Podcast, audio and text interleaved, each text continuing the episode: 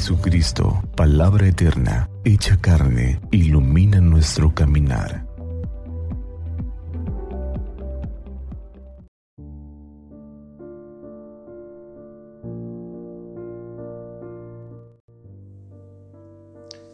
Miércoles 8 de septiembre del 2021.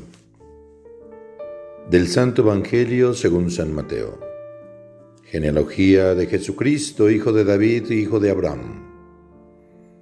Abraham engendró a Isaac, Isaac a Jacob, Jacob a Judá y a sus hermanos.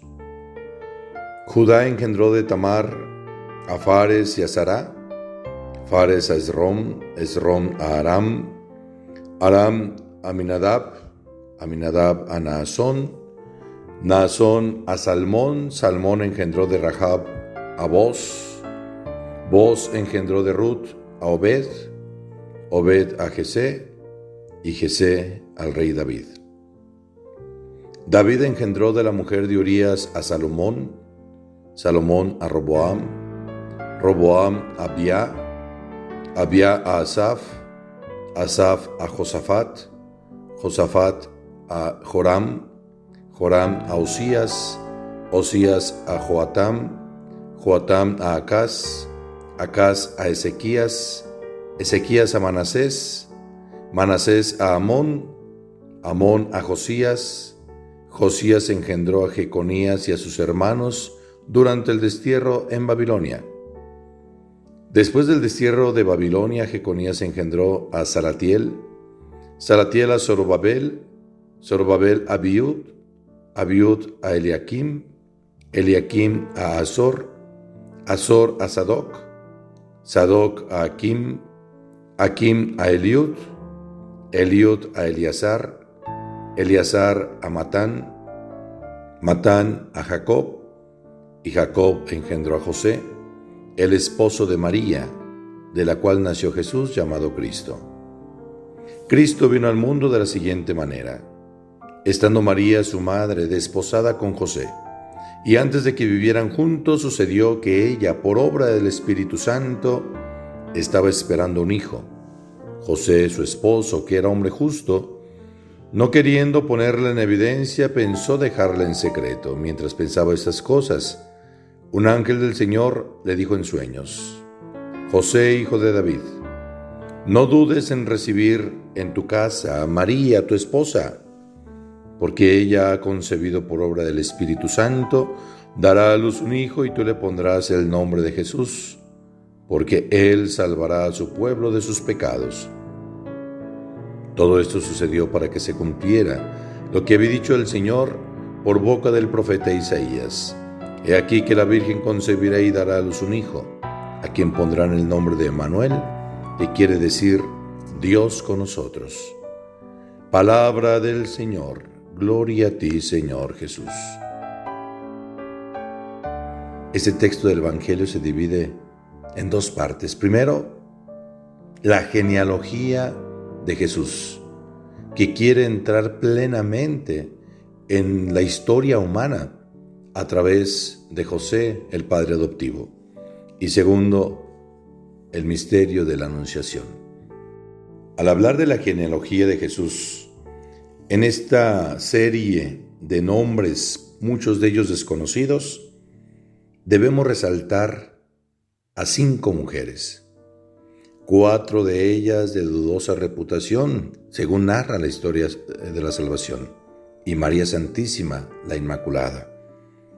Tenemos a Judá que engendra de Tamar, su nuera, a Fares y a Sara. La nuera tiene que vestirse de mujer prostituta para poder engendrar un hijo y tener descendencia. Rahab, una mujer que se dedicaba a la vida alegre, sin embargo, fue un instrumento para que la historia de la salvación continuara puesto que abrió sus puertas a un grupo de personas del pueblo de Israel que iban a inspeccionar el territorio y habían sido descubiertos y perseguidos. La siguiente mujer es Ruth. Ruth, que sin ser del pueblo de Israel, decide quedarse al lado de Noemí, su suegra, para acompañarla una vez que queda viuda. Ruth, trabajando en el campo, aprovecha la ley del levirato para engendrar un hijo con Obed, que será el abuelo del rey David. Después Betsabet, la mujer de Urías, que es víctima del rey David para engendrar a Salomón cuatro situaciones complicadas en la vida. Y después viene María, la gran Madre de Dios. El Evangelio nos recuerda este acontecimiento de la Anunciación, cuando María y José están comprometidos a fundar una familia, pero antes de vivir juntos María espera a su primogénito.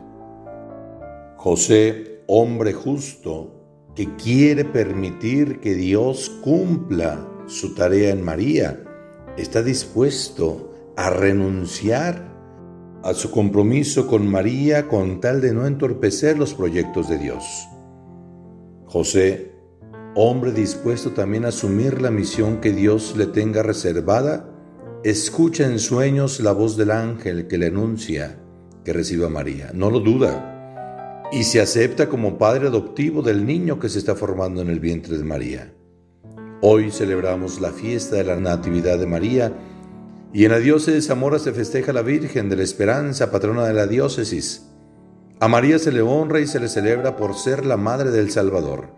Y uno de los primeros dogmas marianos es ser Madre de Dios. Es cierto que los evangelios no narran el nacimiento de María, pero sí el anuncio del nacimiento de Emmanuel, el Dios con nosotros, aquel que se dio el lujo de preparar un vientre puro, un vientre inmaculado en María Santísima.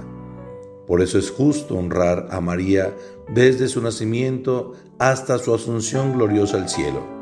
Ella es modelo de la iglesia que recibe la palabra encarnada y la comparte. Ánimo, que María Santísima acompañe nuestra vida.